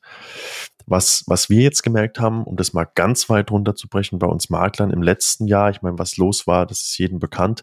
Wir haben das relativ schnell gemerkt bei den Finanzierungen, ähm, dass die Banken viel, viel langsamer gearbeitet haben, viel, viel ich möchte jetzt nicht sagen stärker kontrolliert haben, weil das hätten sie vorher auch schon tun sollen, sich die ganzen Unterlagen anschauen. Aber wir wissen alle, wenn du einem normalen, ist gar nicht böse gemeint, aber einem, einem normalen Bankmenschen äh, so einen Stapel äh, an, an Objektunterlagen zukommen lässt, der schaut sich die nicht im Detail an. Wie gesagt, das ist überhaupt nicht böse gemeint. Ähm, aber wir haben gemerkt, dass es dass deutlich stärker nachgefragt wird und deutlich langsamer alles geht und ähm, da einfach eine gewisse eine gewisse Angst auch bei den Banken halt da war, was passiert jetzt mit den ganzen Immobilien, weil sicherlich natürlich 110 Prozent Finanzierungsgeschichten, das hast du selbst angesprochen, ist natürlich, äh, muss jeder für sich wissen, aber bin da ganz deiner Meinung. Also ist natürlich das äh, nicht, nicht unbedingt klug, das so zu machen, sicherlich für alle Beteiligten. Ähm, ich habe noch zwei Rückfragen. Du hattest das Thema angesprochen, die Banken verkaufen die Schulden untereinander. Ist es heutzutage immer noch so? Bloß mit vielleicht ein bisschen mehr Regulatorien oder war das jetzt nur ein, ein Thema vor der Finanzkrise 2008? Nee, es wird immer noch so gemacht. Noch also so äh, CDOs sind immer noch Schuldverschreibungen, die mhm. werden immer noch weiterverkauft. Das ist auch für sich immer noch ein Wertpapier. Also muss man sich auch die Frage stellen, sind die Schulden eines anderen wirklich Assets? Natürlich wir selber, wenn wir jetzt eine Rechnung an eine Person stellen, dann steht es bei uns erstmal als Forderung mit drin. So, das heißt bei uns auf der Aktivseite, das heißt, man müsste es eigentlich schon als Asset werten, rein bilanzieller Natur. Aber, ganz, ganz wichtig, früher wurden also diese Kredite eben, wie du schon sagst, überhaupt nicht so richtig kontrolliert oder weniger kontrolliert, es werden sie halt immer mehr kontrolliert. Das heißt, das Ausfallrisiko dieser Kredite sinkt natürlich auch. Wenn das Ausfallrisiko sich immer mehr vermindert, dann kann ich dieses Attest, dass, es, dass diese Schulden ein Asset sind, natürlich auch mehr geben, weil diese Schulden sind natürlich nur dann was wert, wenn ich auch weiß, weiß dass ich sie irgendwann bezahlt bekomme. Also wenn du mir sagst, Klar. ich, du hast heute 100.000 Euro Schulden mit der 100% Garantie und die bekommst du in drei Monaten und du würdest sie mir heute für 80.000 verkaufen, würde ich sagen, wo darf ich hinüberweisen? So, klar, die 20.000 Euro ist free, free money sozusagen. Die Frage ist nur, wie hoch ist die Wahrscheinlichkeit, dass ich diese 100.000 wirklich bekomme? Beziehungsweise, wie viel von diesen 100.000 bekomme ich denn wirklich? So, das heißt, im Endeffekt wurde die Regulatorik eben so angepasst, dass das Ausfallrisiko sinkt und das Produkt als solches hochwertiger wird. Mhm. Okay, verstehe. Und dann nochmal auf die Silicon Valley Bank ähm, einzugehen. Korrigiere mich gerne. Ich glaube, ich habe irgendwo gelesen, dass die Bank jetzt nicht unter den größten Banken in Amerika war, aber schon, ich glaube, unter den Top 20 äh, gelistet ja. war. Also jetzt auch keine kleine Bank. Ähm, ja. glaube, spezialisiert auch ein bisschen auf Startups, ne, gut, Silicon Valley und so weiter. Ähm, und würdest du sagen, dass es dann eher Du hast es angesprochen, dass das so schnell jetzt Wellen schlägt, war vielleicht nicht absehbar. Würdest du sagen, dass es echte Probleme sind in der Finanzwirtschaft oder dass es dann auch eine gewisse Panikreaktion ist, die dann so eine Art Kettenreaktion auslöst? Ja, immer beides. Also vor allem die Panikreaktion logischerweise. Wer sich selbst einredet, dass Finanzwirtschaft etwas Logisches ist, der hat dieses System noch nicht ganz verstanden, was auch nicht schlimm ist, aber da muss man einfach nur anfangen, die richtigen Fragen zu stellen. So Investoren treffen Entscheidungen immer emotional. Man beachte, ein CEO hält zum Beispiel eine Presseansprache und die Presseansprache fällt vielleicht weniger politisch korrekt aus, als man sich das wünschen würde vom Investorenkreis. Was passiert? Die Aktie droppt. Das macht das Geschäft überhaupt nicht schlechter. Also das Unternehmen ist genauso gut, das Produkt ist genauso gut, die Absätze und Umsätze sind genauso gut. Aber nur aufgrund dieser kleinen, dieses kleinen Fehlverhaltens, zum Beispiel des Vorstandes, sinkt der Aktienpreis. Das heißt, die Finanzwirtschaft insbesondere, und das muss man sich immer vor Augen führen, ist ein sehr von Vertrauen gekennzeichnetes Geschäft, weil eben sehr viele abstrakte und volatile Bestandteile dieses Geschäft kennzeichnen. So, das heißt, diese Kettenreaktion, die da auftritt, ist natürlich auch dem Umstand geschuldet, dass die Leute dann Angst haben. Und um das Geschäft nochmal zu erklären, der Silicon Valley Bank, also ja, das war eine Bank vor allem für Startups. Aber warum war diese Bank denn unter den Top 20? Weil Startups, die sehr große Finanzierungsrunden absolviert haben. Also Unternehmen, die als Startup starten und dann von Investoren gebackt werden, also dann quasi unterstützt werden. Die Investoren kaufen sich Anteile an diesen Startups, dafür bekommen die Startups dann Geld, damit sie wieder weiter wachsen können die haben ihre Liquidität und diese Finanzierungen kommen wirklich als Liquidität. Also da gibt's dann schon Startups, die haben dann vier, fünf, 600 Millionen Euro in Cash auf der Seite. Also wenn man sich das mal vorstellt, auf einem Kontoauszug, 500 Millionen in Cash ist natürlich schon satt. Und es gibt eben vor allem im Silicon Valley, wenn du dann mal angesiedelt bist und, und, und etabliert bist im Valley, dann ist es eher die Regel als die Ausnahme für gut laufende Startups. Und jetzt kann man sich vorstellen, wie das muss man dann wirklich noch weiter ausholen. Ähm, wie war denn das Finanzierungsverhalten von Venture Capital Investoren im Jahr 2021 und 2022? Ja, sagen wir 2020, 2021. Das war psychotisch. Ich hatte in meinem eigenen Podcast den Dr. André Retterath, die Folge wurde zwar noch nicht veröffentlicht, aber kleiner Teaser an der Stelle. Der ist Partner bei Early Bird Venture Capital. Early Bird Venture Capital ist der größte Venture Capital Fonds in Europa. Die verwalten ungefähr zu 1,6 Milliarden Euro an Assets, also an liquiden Assets. Und die investieren nach entsprechender Prüfung in Startups, wo sie aufgrund verschiedener Bewertungsanalysen und Research-Methoden der Meinung sind, dass diese Startups besonders erfolgreich werden können. Und er hat gesagt, das war so ein bisschen meine These und er hat das jetzt mal kategorisch nicht dementiert, also nicht verneint. Ich habe so gesagt, naja, also mir kam das so vor, als wurden die Termsheets, Termsheets sind quasi so diese Verträge für die Finanzierungsrunden, wo die groben, groben Rahmenbedingungen ähm, vergeben wurden oder definiert wurden in den Jahren 20 und 21 so à la Blanco vergeben wurden. Also da wurden die Startups einfach mit einem Brief konfrontiert, schreib oben deinen Namen rein und da ist der Scheck schon dabei, trag einfach deinen Namen ein und hol dir die Millionen und mach was damit. Es war zum Teil so, dass die Investoren den Unternehmen hinterherlaufen mussten, dass sie investieren dürfen. Und da sieht man dann schon, dass eine gewisse Kapitalkumulation an einzelnen Kapitalsammelstellen stattgefunden hat.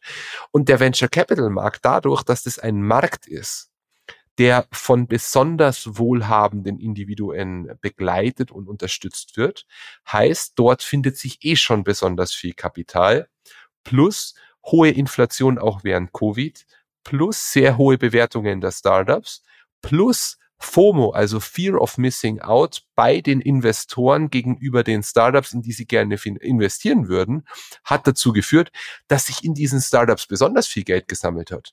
Es gibt ein berühmtes Beispiel auch bei uns, das kennt sicherlich jeder.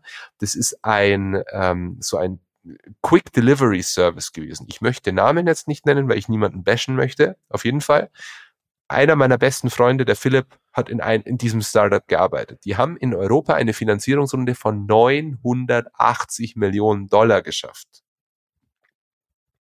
Also 980 Millionen Dollar Kapital geraced. Die haben Offices aufgemacht, die haben Mitarbeiter beschäftigt, Herr Philipp hat gesagt, bei uns geht's drunter und drüber im Büro. Wir haben keine Prozesse, wir haben keine Strukturen, wir haben einfach nur einen Haufen Kohle und wir verballern diese Kohle wie Geisteskranke. Weil das Problem ist, unser Geschäftsmodell ist auf die Unit Economics runtergebrochen, nicht mehr profitabel. Also wir verdienen an der einzelnen Lieferung nicht mehr Geld. Jeder Normale wird sagen, ist eigentlich dumm, aber dem Gründer ist natürlich scheißegal oder dem Gründerteam, weil die sagen, naja, wir haben 980 Mille, das können wir noch zehn Jahre machen und wir haben immer noch genug Geld auf der Seite. So. Im Endeffekt ist es normal. Es gibt immer beim Startup-Bereich dann in der Wachstumsphase eine sogenannte Burn Rate. Also da kommen auch die Investoren, wenn man zu wenig Geld verbrennt, kommt dann häufig der Satz, naja, ihr wächst zu langsam. Aber wenn ich nicht mehr profitabel bin, auf die einzelne Einheit runtergebrochen, dann muss ich das ganze Geschäft als solches in Frage stellen. Ganz, ganz wichtig. Absolut. So, und jetzt merkt man, diese einzelnen Bereiche spielen zusammen und die Silicon Valley Bank ist im Endeffekt die Bank für die Unternehmen, die besonders viel Geld auch von Investoren bekommen haben. Und deswegen war diese Bank auch in den Top 20, weil sich dort eben gar nicht so viele Kunden wiedergefunden haben, aber extrem liquide Kunden. Verstehe. Okay. Lass uns das Ganze mal, was, was wir jetzt gerade oder was du gerade ausgeführt hast, lass uns das mal runterbrechen auf die deutsche Wirtschaft mhm. aktuell. Mhm. Wie ist da dein, deine Sicht drauf oder auch auf die deutsche Bankenwelt, je nachdem? Ja, ja, also fangen wir mit der deutschen Wirtschaft an. Deutsche Wirtschaft als solches ist meiner Meinung nach einigermaßen solide, allerdings von einem zentralen Problem gekennzeichnet, nämlich vom demografischen Wandel also Babyboomer-Generation, alles irgendwie zwischen 1950 bis 1970. Geburtenrate ist also die ganze Generation oder die Generationen nach dem Zweiten Weltkrieg. Und das sind diejenigen, die heute die geschäftsführenden Gesellschafter, Manager, CEOs und so weiter verkörpern. Aber es in der Natur der Sache liegt, weil zum Beispiel mein Papa ein solcher ist, ähm, heute, dass die irgendwann einfach in Rente gehen werden. So, die sind einfach nicht mehr dazu imstande. Mein Papa ist heute 65 und der ist nicht mehr so energetisch, wie er mit 50 war, logischerweise. Und so geht es auch all diesen anderen Leuten da draußen. Das heißt, die werden irgendwann zurücktreten. Wir haben aber einen extremen Geburtenrückgang plus Fachkräftemangel bei uns in Deutschland, dass es für den Moment noch einigermaßen okay ist. Aber für die Zukunft sehe ich ein massives Problem kommen, weil es niemanden gibt, der das Rückgrat der deutschen Wirtschaft verkörpert. Das heißt, weil es niemanden gibt, der diese Unternehmen in Zukunft leiten wird. Plus, wir haben einfach nicht mehr die Fachkräfte, die bei uns die Jobs machen sollen, die denn vonnöten wären. Wenn ich mir anschaue, und ich bin ja hier ganz nah auch an München dran, wer sind denn die Top-Forscher zum Beispiel, die an einer LMU, an einer vor allem TU, also Technischen Universität München forschen? Das sind fast immer Ausländer. Also das meine ich jetzt wertschätzend so. Das sind Chinesen, das sind Inder, das sind Russen, das sind alle möglichen Nationen, aber das sind halt keine Deutschen.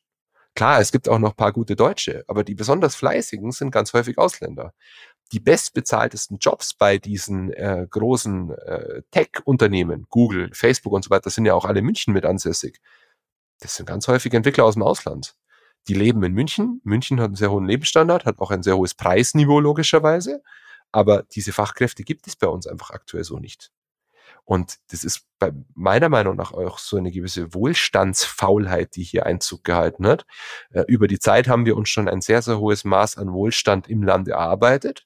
Wenn ich jetzt so in meine ähm, ja in meine Generation schaue, die wenigsten wollen sich so den Arsch aufreißen, wie ich das mache.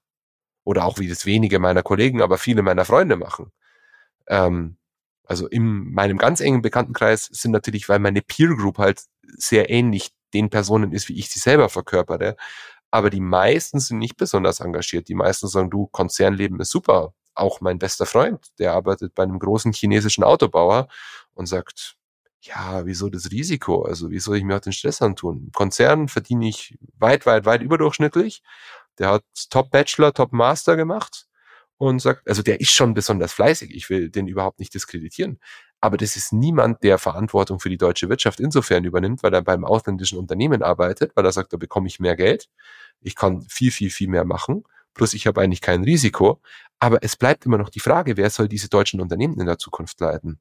Und das ist ja auch heute mein Geschäftsmodell. Also ich kaufe und also ich kaufe Unternehmen, versuche die mit entsprechenden Personalien, die meiner Einschätzung nach gut und kompetent sind, auszustatten und dann fortzuführen, weil es also ein ganz zentrales Nachfolgeproblem gibt. Ich bin ja auch, also als, das ist jetzt nicht so wichtig, das klingt wichtiger als es ist, zertifizierter Nachfolgeberater beim Deutschen Institut fürs Unter für Unternehmensnachfolge. Und dort bekomme ich ja diese Probleme wiedergespiegelt. Ich bekomme einen Newsletter in der Woche, wo ich ja sehe, wie viele Unternehmen keine Nachfolge finden wie viele Unternehmen wirklich ein eklatantes Nachfolgeproblem auch haben. Und das ernüchtert natürlich. Also für den Moment noch ganz okay.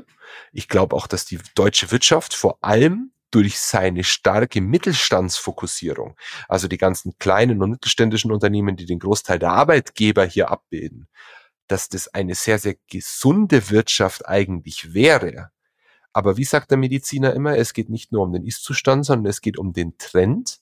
Und der Trend ist schon stark abnehmend. Ich, ich, was man natürlich sehen kann, ist auch, ähm, dass das ganz oft, wenn es dann mal familienintern weitergeführt wird, also haben wir jetzt bei uns in der Region hier an der südlichen Weinstraße auch viele Winzer, ähm, wo es in der Familie bleibt äh, oder auch andere größere Unternehmen.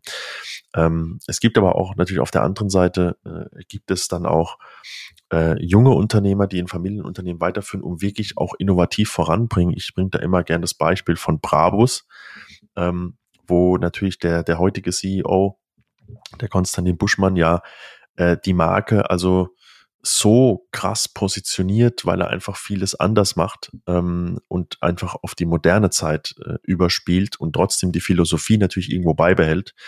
Ähm, auf der anderen Seite gibt es aber natürlich viele Firmen, wie du gerade gesagt hast, wo halt auch die, die Kinder oder die Nachfolgegeneration aus verschiedenen Gründen, und das ist ja auch irgendwo verständlich, ich meine, du musst ja nichts tun, was du nicht machen willst, nur weil es jetzt das Familienunternehmen ist, ähm, das einfach nicht mehr weiterführen wollen, aus verschiedenen Gründen. Und äh, du hast es gerade schon angesprochen, du dich natürlich mit, mit der äh, ESA Capital GmbH ähm, auch darauf spezialisiert hast, eben wie im Intro schon angesprochen, ähm, kleine und mittelständische Unternehmen auch zu kaufen und dann weiterzuentwickeln und gegebenenfalls dann wieder zu verkaufen, je nachdem. Ähm, wie, wie schätzt du die Entwicklung hier ein? Weil von politischer Seite hört man natürlich sehr, sehr oft, ähm, na gut, jeder, der ins Land kommt, äh, kann auch hier arbeiten. Äh, es gibt natürlich auch da Vor- und Nachteile. Äh, brauchen wir jetzt in dem Kontext nicht drauf eingehen. Aber ähm, wie, wie schätzt du da die, die Zukunft ein für dieses Land? Weil natürlich auch die Sichtweise, also ich persönlich muss sagen, als Unternehmer fühlt man sich auch manchmal eher in eine Ecke gedrängt und das, was nicht so ist wie in den USA, dass das eher positiv gesehen wird. Ja, also gehe ich mal kurz auf den ersten Punkt noch ein. Der Konstantin ist ein ganz, ganz tolles Beispiel dafür, wie es funktionieren kann mit Brabus. Der ist auch Markenrepräsentant für Lebenswerk, was zum Teil eine Marke von dem Deutschen Institut für Unternehmensnachfolge ist. Okay. Der ist auch schon zwei, dreimal bei uns auf dem Cover vom Magazin gewesen. Also das ist wirklich ein absolutes Vorzeigebeispiel dafür. Wir haben aber halt ein Problem es gibt einfach zu wenige von der Kategorie Konstantin Buschmann. Es gibt sehr viele Unternehmen und sehr wenige, die da Nachfolgearbeit leisten wollen. Es gibt natürlich welche, die das auch sehr gut machen. Das steht außer Frage. Nur gibt es leider zu wenige von der Kategorie, da das letztlich auch wirklich machen wollen dann am Ende des Tages. Ähm, auf deine Frage hin, wie ich die Zukunft für Deutschland sehe, wie gesagt, der Trend ist tendenziell abnehmend, aber ich glaube nicht, dass Hopfen und Malz verloren ist. Ich glaube, äh, und das liegt einfach auch in meiner Natur, das und ich spiele natürlich auch immer wieder mit dem Gedanken, naja, wäre es woanders nicht leichter? Mein Papa hat mich jetzt kürzlich mit der Frage konfrontiert, naja, wieso gehst du denn in den steueroptimierten Bundesstaat in Amerika? Ich denke mal, ja, klar, kann ich alles machen. Ähm, liegt wahrscheinlich an zwei Umständen. Also ich kann keine neutrale Einschätzung deswegen abgeben, weil ich gebiased bin. Ich bin sehr patriotischer Bayer, das heißt, ich bin wahnsinnig gerne in Bayern und ich bin auch am liebsten in Bayern. Das äh, klingt so lachhaft, wenn wir hier über Weltwirtschaft und so weiter sprechen, aber ist die Realität. Plus, ähm, ich bin jemand, ich mag schwierige Umstände. Also wenn es besonders schwierig wird, dann fühle ich mich besonders herausgefordert und möchte es nochmal doppelt beweisen. Wenn ich es versuchen sollte, neutral einzuschätzen, dann bleibt die Problematik äh, des, des demografischen Wandels bestehen. Also es gibt einfach zu wenig junge Menschen. Es gibt ein viel zu verschrobenes politisches System, aktuell stark links-grün gekennzeichnet, äh, wo alle möglichen dummen Entscheidungen von der Politik in irgendeiner Form forciert werden, die mich echt schon auch in Zweifel rücken, mit welchen Problemen wir uns hier eigentlich auseinandersetzen. Natürlich Klimawandel ist wichtig, aber dass ich mich dann demonstrativ auf den Boden klebe. Das äh, spricht für mich von vielem, aber nicht unbedingt für Intellekt, Kompetenz und Lösungsorientierung. Äh, insofern, wie gesagt, das spricht für mich schon eine deutliche Sprache. Die Frage ist halt nur, will ich mich damit identifizieren? Und das sage ich einfach ganz klar, nein. Ja, es ist herausfordernd, ja, es ist schwierig und ja, uns Unternehmen werden auch in nicht unregelmäßigen Abständen äh, nicht nur Stückchen, sondern echte ähm, Holzstämme zwischen die Beine geworfen. Die Frage ist eben nur, wer hat den längeren Atem? Und da komme ich jetzt wieder auf den Sport zurück. Ich gebe einfach nicht auf, nur weil es sehr weh tut. Ich laufe auch weiter, wenn ich blutige Füße habe und ich laufe auch unternehmerisch weiter, wenn ich blutige Füße habe. Das Schlimmste wäre einfach aufzugeben und aufgeben ist keine Option. Und äh, ich habe damals einen Professor gehabt, der hat zu mir gesagt, Matthias, das Einzige, was aufgegeben wird, ist ein Brief.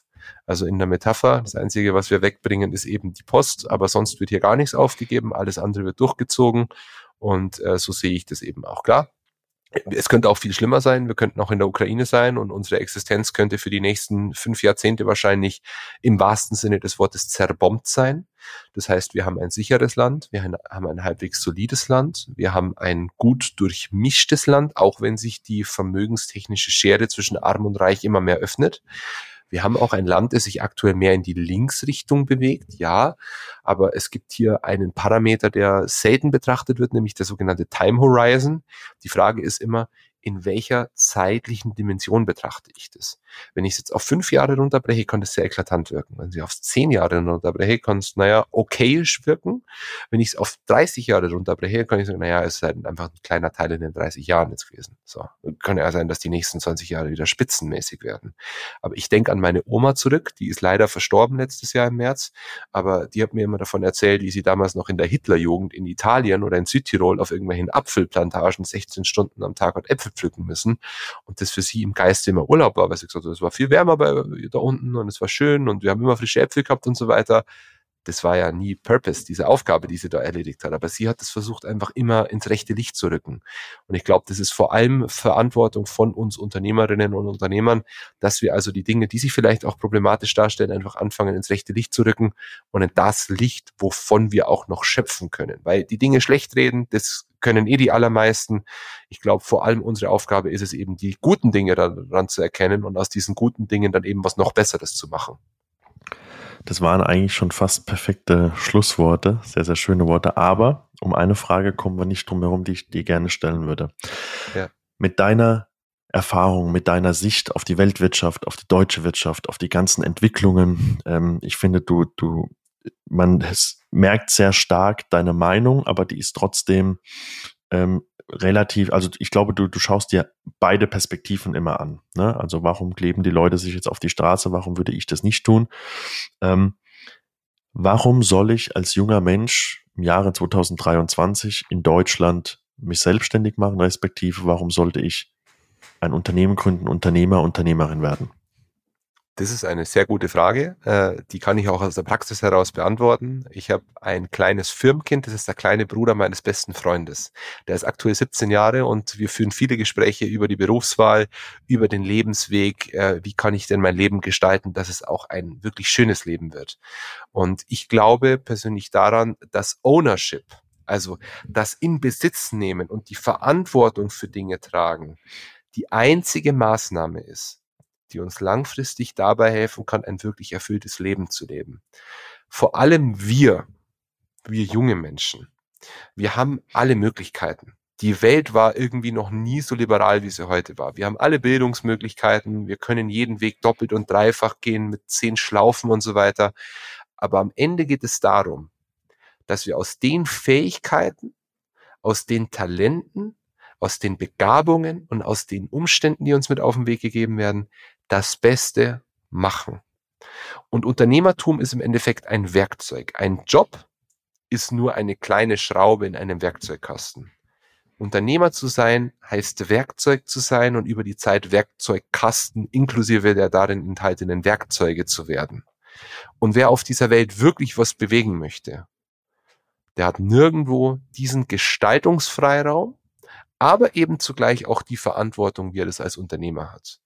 Und wer sich selbst und sein Wort respektiert und in den Spiegel schaut und sagt, hey, ich finde die Welt gut, aber mein Job und meine Aufgabe und mein Ziel ist es, die Welt zu einer besseren zu machen und das auch wirklich so meint, wie er es sagt, findet nirgendwo mehr Möglichkeiten, das in die reale Welt zu überführen wie im Unternehmertum.